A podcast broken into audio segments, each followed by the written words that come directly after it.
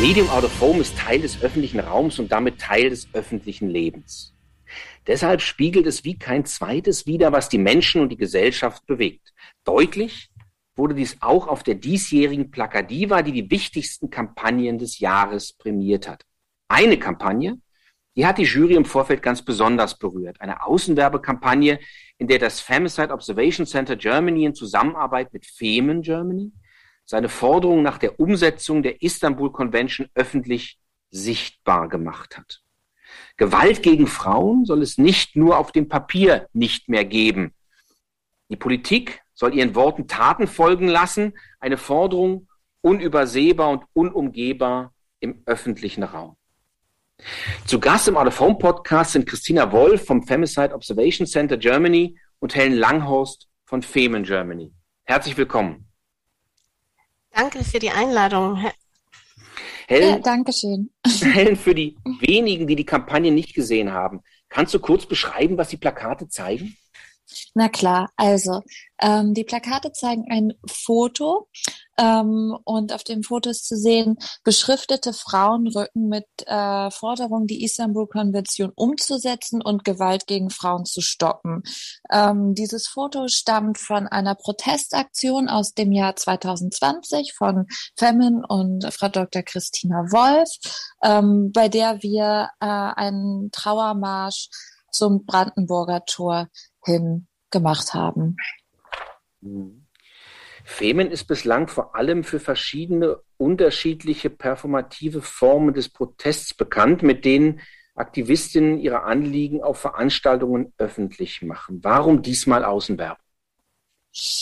Mm, weil wir ja gerade äh, in der Pandemie waren und somit nicht so viel Protest möglich war. Ähm, wir aber überlegt haben, wie können wir trotzdem unsere Message verbreiten.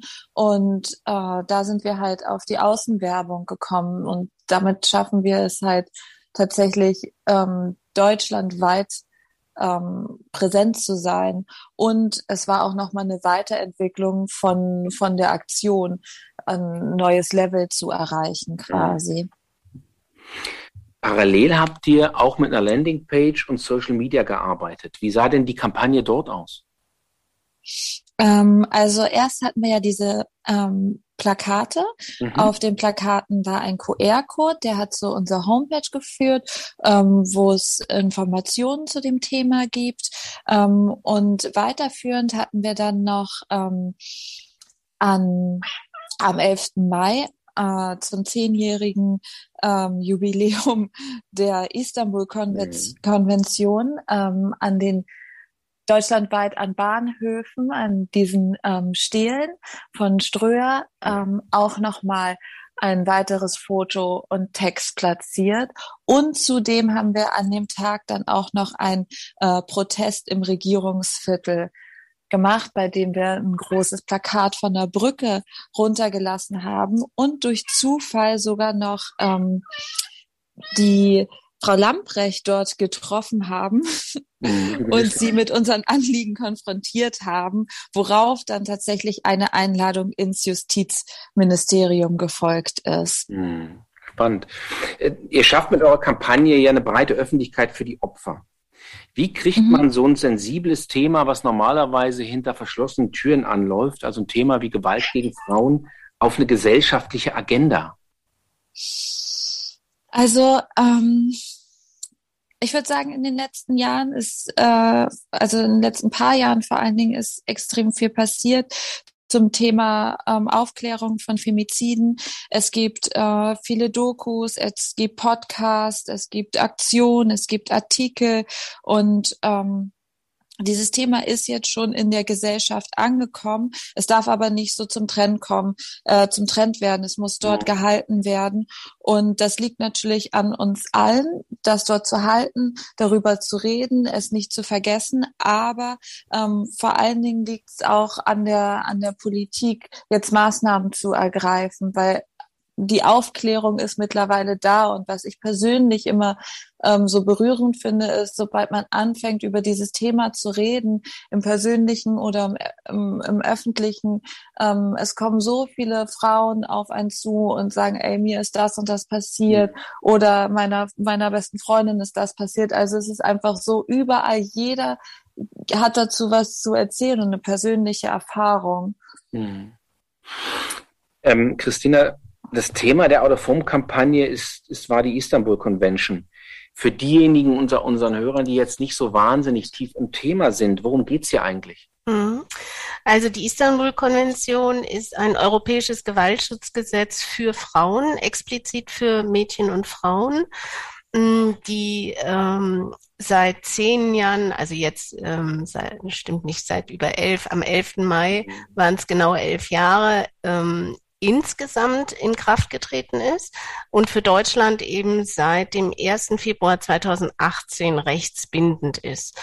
Mm, die Konvention ist also mit dem Status eines Bundesgesetzes und mit dem Status internationales Völkerrecht ähm, in Deutschland eigentlich in Kraft, aber sie wird nicht angewendet. Und mhm. das Spannende ist eben, ähm, dass dieses Gesetz erstmal in sehr leichter Sprache verfasst ist. Es ist auch online, also alle ZuhörerInnen, die jetzt hier uns äh, zuhören, ähm, können das auch sehr leicht finden, wenn sie bei Google eingeben, Istanbul ähm, Konvention Deutsch, kommen Sie sofort auf das PDF. Es ist extrem leicht verständlich, ähm, unterscheidet sich damit von allen anderen Gesetzestexten, die wir so kennen. Und es ist zwar ein europäisches äh, Gesetz, also erstmalig auch von der Türkei unterzeichnet äh, und in Istanbul zur Unterschrift ausgelegt. Daher kommt die Abkürzung Istanbul-Konvention ähm, das tatsächlich alle Nationen weltweit einlädt, ähm, sich selber auch dahingehend zu verpflichten. Und zu den Verpflichtungen, das steht schon in der Präambel, das würde ich gerne kurz zitieren. Das sind drei Absätze, die extrem relevant sind. Ähm, zu dieser Verpflichtung gehört eben auch für die Unterzeichnerstaaten die Anerkennung der Tatsache, dass die Verwirklichung der rechtlichen und der tatsächlichen Gleichstellung von Frauen und Männern ein wesentliches Element der Verhütung von Gewalt gegen Frauen ist. In Anerkennung auch der Tatsache, dass Gewalt gegen Frauen der Ausdruck historisch gewachsener ungleicher Machtverhältnisse zwischen Frauen und Männern ist, die zu Beherrschung und Diskriminierung der Frau durch den Mann und zur Verhinderung der vollständigen Gleichstellung der Frau geführt haben. Und der dritte und letzte Absatz besagt, dass eben die Staaten auch anerkennen die Tatsache, dass Gewalt gegen Frauen als geschlechtsspezifische Gewalt strukturellen Charakter hat, sowie der Tatsache, dass Gewalt gegen Frauen einer der entscheidenden sozialen Mechanismen ist, durch den Frauen in eine untergeordnete Position gegenüber Männern gezwungen werden. Mhm. Das hört sich jetzt erstmal überbordend an, aber um es auch mal ein bisschen in Relation zu setzen, letztlich ist eben ähm, das Recht auf Leben und körperliche Unversehrtheit ohne geschlechtsspezifische Einschränkungen auch in unserem Grundgesetz in Artikel mhm. 2 verankert. Also die Istanbul-Konvention ist eigentlich nur noch mal ein Gesetz, was diese staatliche Verpflichtung unterstreicht. Mhm. Warum muss man für so eine Selbstverständlichkeit eigentlich überhaupt werben? Ja, das frage ich mich auch häufig, denn eigentlich dachte ich, ich lebe in einem Rechts- und Sozialstaat. Also wie schon erwähnt, die Istanbul-Konvention ist seit dem 1. Februar 2018 für Deutschland rechtsbindend. Das sind jetzt nahezu viereinhalb Jahre, in denen nahezu nichts passiert ist. Also die Umsetzung und vor allem auch die Anwendung dieses Gesetzes steht komplett aus. Das funktioniert auf der obersten Ebene wie folgt. Der Bund schiebt die Verantwortung auf die Länder und sagt, Gewaltschutz ist Ländersache und die Länder schieben es eben mit dem Argument, Völkerrecht ist nicht Ländersache, sondern die Angelegenheit des Bundes zurück.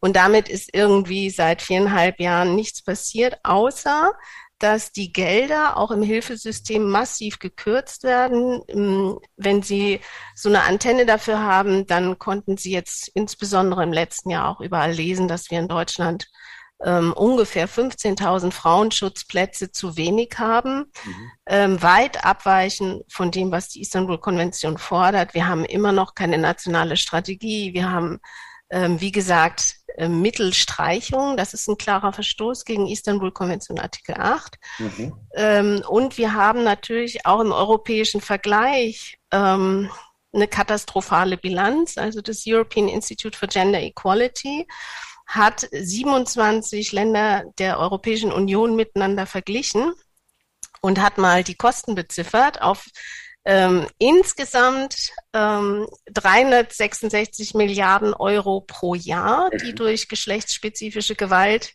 entstehen in der EU. Und dann habe ich nachgefragt, ja, wie hoch ist denn der Anteil von Deutschland an diesen 366 Milliarden Euro? Also der Anteil von Deutschland ist bei geschlechtsspezifischer Gewalt, das heißt Gewalt, ähm, die durchaus auch in Einzelfällen von Frauen gegen Männer gerichtet sein kann, beläuft sich die Summe auf 68 Milliarden Euro pro Jahr. Und ähm, die Kosten, die durch Gewalt, gezielte Gewalt gegen Mädchen und Frauen entsteht, die beläuft sich in Deutschland auf 53 Milliarden Euro pro Jahr. Das kann man sich schwer vorstellen. Ich habe es mal umgerechnet. Das sind 148 Millionen Euro pro Tag, ähm, die in Deutschland äh, durch die Gesellschaft getragen werden müssen. Und ähm, um das auch mal den Männern äh, klar zu machen, was das bedeutet, denken Sie bitte an den Gender Pay Gap. Mhm. Ähm, sie bezahlen entsprechend mehr. Mhm. Und ähm, das sind unvorstellbare Summen, aber das eigentlich Schlimme ist, dass Deutschland auch in diesem europäischen Vergleich, ich meine, der ist im Oktober letztes Jahr rausgegeben worden, äh, den traurigen Spitzenplatz einnimmt. Boah. Mm.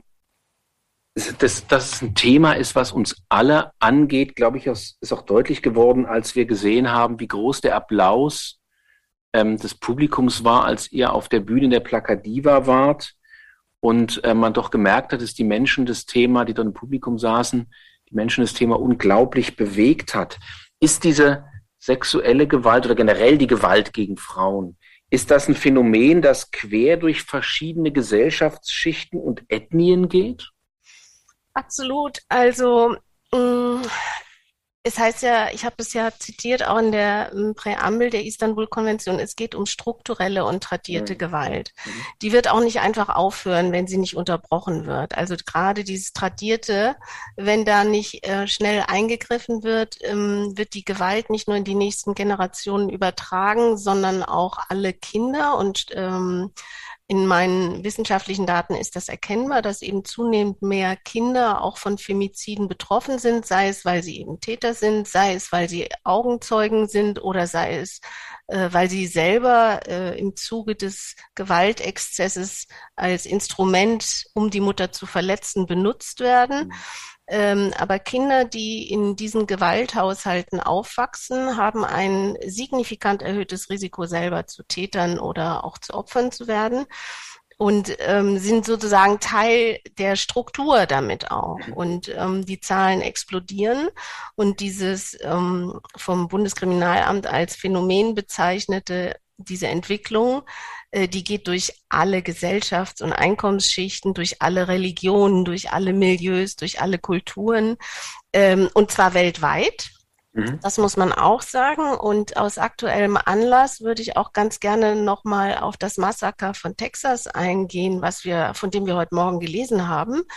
Äh, auch da ähm, ist ähm, ein Muster erkennbar, was ich in meinen Daten auch schon kommuniziert habe. Nämlich zum einen ähm, sehen wir, dass der Täter sein Massaker begonnen hat mit dem Erschießen seiner Großmutter. Mhm. Das erinnert stark an Hanau, wo der Täter mhm. auch begonnen hat, ähm, bevor er sozusagen im Außenbereich mordete, dem vorgeschaltet war sozusagen die Exekution der eigenen Mutter. Ähm, auch in Texas haben wir einen extrem jungen Täter. Ähm, wir haben die Situation, dass gerade Bildungseinrichtungen immer wieder auch Ziel der Attacken sind. Das kennen wir in Deutschland äh, aus Winnenden in jüngster Zeit, aber auch aus Heidelberg. Vor kurzem wurde in Essen ein, ein geplanter Anschlag gerade noch verhindert. Aber auch ähm, der Anschlag in Bremerhaven, ähm, auch da ist die äh, attackierte Mitarbeiterin der Schule immer noch in Lebensgefahr. Wir haben noch keine Pressemeldung, ähm, wo es heißt, sie ist stabilisiert. Mhm. Ähm, und heute Morgen kam eben auch noch eine Meldung aus der Schweiz rein. Ähm, da hat ein 14-Jähriger seine Mutter erstochen. Also äh, der Punkt, dass die Täter immer jünger werden, die Hemmschwelle, ähm, zum einen sinkt dahingehend, was das Ausmaß der Gewalt betrifft und zum anderen aber auch, was äh, die Altersgrenze äh, derer, die die Taten ausüben. Ähm, ähm, das, das spiegelt sich eben auf der ganzen Welt. Und Deutschland ist da eben keine Ausnahme, sondern, und ähm, das ist interessant, denn das hat äh, Nancy Faeser jetzt am Wochenende auch klar benannt. Ich weiß nicht, ob Sie es mitverfolgt haben. Ähm, wir haben in Europa den traurigen Spitzenplatz in Deut mit, mit, Deut mit unseren deutschen Zahlen und Daten und äh, Femiziden. Und äh, Frau Faeser, das ist wirklich erstaunlich, also unsere Bundesinnenministerin hat es klar als Morde benannt. Ich zitiere sie wörtlich. Wir müssen das klar als Femizide benennen. Da werden Frauen umgebracht, weil sie Frauen sind. Mhm. Und dann hat sie hm, das noch ergänzt, dass wir dort ein großes, gefährliches Problem haben, muss sich der Staat eingestehen und handeln. Das heißt, unsere aktuelle Bundesinnenministerin ähm, benennt staatliche Defizite den Schutz von Gewalt, äh, von gewaltbetroffenen Frauen. Ähm, betreffend, ja. Also äh, abgesehen davon, dass es sozusagen ein relevantes, ist auch ein aktuelles Thema. Helen, ähm, ihr habt die Kampagne gemacht und ihr habt dabei, wie du vorhin gesagt hast, auch die Bundesjustizministerin getroffen. Die hat jetzt gesagt, lass uns doch mal uns zusammensetzen. Sicherlich eine Wirkung einer Kampagne. Wie offen sind denn generell die Türen und die Ohren der Politik für dieses Thema? Also, ähm, naja, sie sind nicht ganz so offen, weil sonst müssten wir und andere Aktivistinnen nicht so viele Aktionen machen. Aber also, da wir eingeladen wurden und dort auch quasi ein Fachgespräch hatten und auch unsere Lösungsvorschläge präsentieren konnten, ähm, öffnen sich die Türen, glaube ich, immer ein bisschen weiter. Was im Endeffekt da rauskommt, werden wir noch sehen. Aber wie Christina auch gerade gesagt hat, dass Nancy Faeser äh, wenigstens Femizide als diese benennt, gibt uns auf jeden Fall äh, Hoffnung für die mhm. Zukunft. Ich glaube, bei gesellschaftlichen Anliegen ist es ja unglaublich schwer, Kampagnenwirkung zu messen weil man versucht ja strukturell was zu verändern. War denn die Kampagne, die ihr gemacht habt, rückblickend ein Erfolg für euer Anliegen? Ja, auf jeden Fall war das ein Erfolg. Also erstmal, dass wir unsere Message deutschlandweit ähm, platzieren konnten, ähm, dass sie im Außenbereich stattgefunden hat, wo die Leute hingucken müssen, dass ähm, wir zum Beispiel dann damit auch ähm, zur Plakadiva eingeladen wurden, äh, dass wir dort auch einen großen Zuspruch und Applaus bekommen haben, dass daraus weitere Unterstützungsangebote entstanden sind. Ähm, das ist ein Riesenerfolg. Mhm. Wenn man jetzt mal unsere Hörer oder wenn unsere Hörer jetzt mal fragen, was können wir denn ganz konkret gegen Gewalt gegen Frauen tun? Ähm, also natürlich sich informieren, ähm, sich mit der Thematik auseinandersetzen, auch mit der Struktur, die dahinter steckt. Ähm, wo findet die Gewalt gegen Frauen statt? Was für Formen von Gewalt gibt es? Ähm, es gibt viele Podcasts, äh, Dokumentation. Wie gesagt, das Thema ist sehr präsent um uns herum und auch aufmerksam sein in, im eigenen Bekanntenkreis, ähm, nachfragen, drüber reden und einfach sich bewusst machen, dass es wirklich zum Alltag gehört und somit überall stattfindet. Und ähm, vor allen Dingen auch, ich meine, die Gewalt gegen Frauen, die äh, Betroffenen sind Frauen, die Täter sind Männer und deswegen auch vor allen Dingen an die Männer sich da mal zu, drüber zu unterhalten, weil mhm. wir kennen, wie gesagt, so viele Betroffene, dementsprechend gibt es auch viele Täter. Mhm. Christina, welche Unterstützung braucht ihr denn aus Politik und Gesellschaft ganz konkret und welche wünscht ihr euch?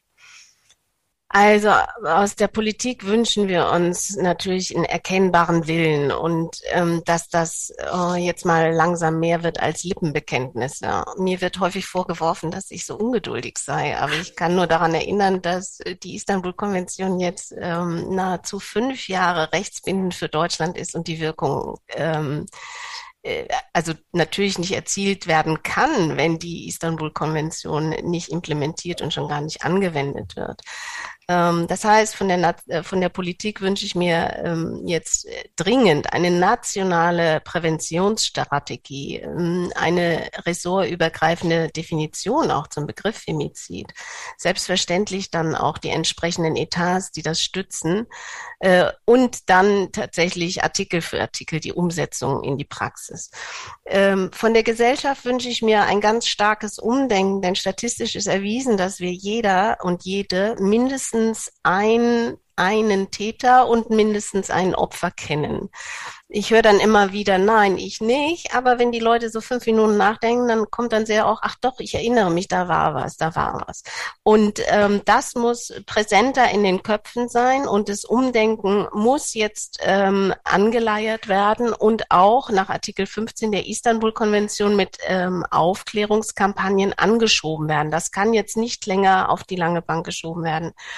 Dann wünsche ich mir von der Wirtschaft natürlich auch ein Bewusstsein für das Thema, denn ähm, die Unternehmen und die Konzerne ähm, und auch die kleinen und mittelständischen Unternehmen in Deutschland, wenn die alle mal anfangen, ihre Krankmeldungen durchzuschauen, daraufhin, wie viele ähm, von diesen Krankmeldungen auf häuslicher Gewalt basieren und welchen irrsinnigen ähm, welche irrsinnigen Kosten damit einhergehen für die Unternehmen. Also anders formuliert, positiv formuliert, wie viel Einsparungspotenzial da schlummert, wenn man dieses Thema denn ernsthaft angehen würde.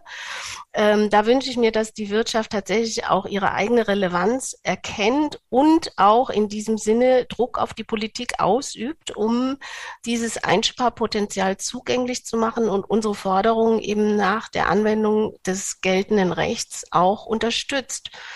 Ja, und für mich persönlich, und ich glaube, da spreche ich auch in Helens Namen, äh, wünsche ich mir natürlich, dass unser Aktionismus irgendwann nicht mehr notwendig sein mhm. Muss, weil die Gewalt ähm, aktiv bekämpft wird. Aber ich fürchte, es ist noch ein, ein langer, harter Weg. Mhm. Helen, am 25.11. ist der internationale Tag gegen Gewalt an Frauen. Wie wichtig sind denn solche symbolischen Anlässe für eure, ja eigentlich auch unser aller Anliegen? Ah, sie sind sehr wichtig, da wir alle immer so mit unserem eigenen Leben und den ganzen Informationen und alles, was passiert, beschäftigt sind, dass es schon diese Tage braucht, wo wirklich Aufmerksamkeit auf das Thema gelenkt wird. Dann erscheinen wieder Artikel, Aktionen werden ähm, gemacht, aber es muss natürlich auch ähm, darüber hinausgehen, weil es passiert jeden Tag und das weltweit. Und da reicht ein Tag halt nicht aus. Und ähm, man könnte halt auch mit, mit weiteren kostenfreien Maßnahmen ähm, dieses Thema im Alltag integrieren, wie zum Beispiel Schweigeminuten oder ähm, eine sofortige Berichterstattung im TV, im Radio, ähm, die Flaggen auf Halbmast hängen. Also das damit würden wir halt alle erreichen und zeigen, hey, das passiert die ganze Zeit so. Mhm. Und das wäre auf jeden Fall wichtig. Also eigentlich geht es darum, permanent Öffentlichkeit zu schaffen. Christina, können wir denn irgendwann demnächst eine weitere Out-of-Home-Kampagne erwarten? Na klar. also wir werden ja selbstverständlich nicht aufgeben, bevor sich hier irgendwas bewegt. Und wir sind irrsinnig dankbar auch für die Bühne, die wir bekommen haben bei euch. Ähm, es ist großartig.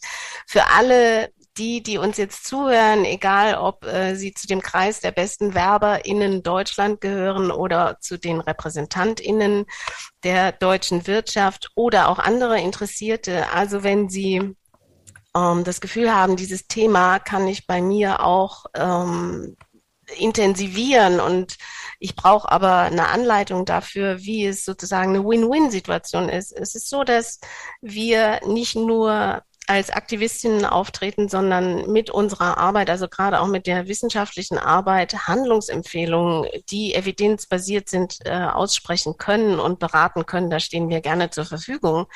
Aber das schließt natürlich ähm, den Aktivismus nicht aus. Im Gegenteil, äh, selbstverständlich sind wir schon voll in der Planung. Und ihr habt ja ähm, sozusagen uns auch ein bisschen angeteasert äh, mit der Würdigung jetzt im Mai. Und selbstverständlich werden wir darauf hinarbeiten, dass die Diva ähm, auch zu uns Feministinnen kommt. Und äh, da müssen wir natürlich jetzt auch für Content sorgen. Wir sind dabei. No worries. Also dann kippen wir alle Fingers crossed, wie man so schön sagt. Ganz herzlichen Dank an Christina Wolf und Helen Langhorst. Vielen Dank euch. Vielen Dank. Vielen Dank. Ja, ein gesellschaftlich relevantes Thema hier im Podcast. Ähm, und so ein Thema in die Öffentlichkeit zu tragen, ist eine der vornehmsten Aufgaben der Außenwerbung. Das gesellschaftliche Engagement des Mediums und sein Einsatz für gemeinnützige Ziele die werden künftig mit einem Sonderpreis der Plakadiva gewürdigt. Von daher glaube ich, hat nicht nur diese Kampagne, aber auch diese Kampagne tatsächlich sehr viel bewegt. Und mit diesem Sonderpreis soll prämiert werden, dass Kreative und Medienprofis ihr Können noch mehr in den Dienst einer guten Sache stellen.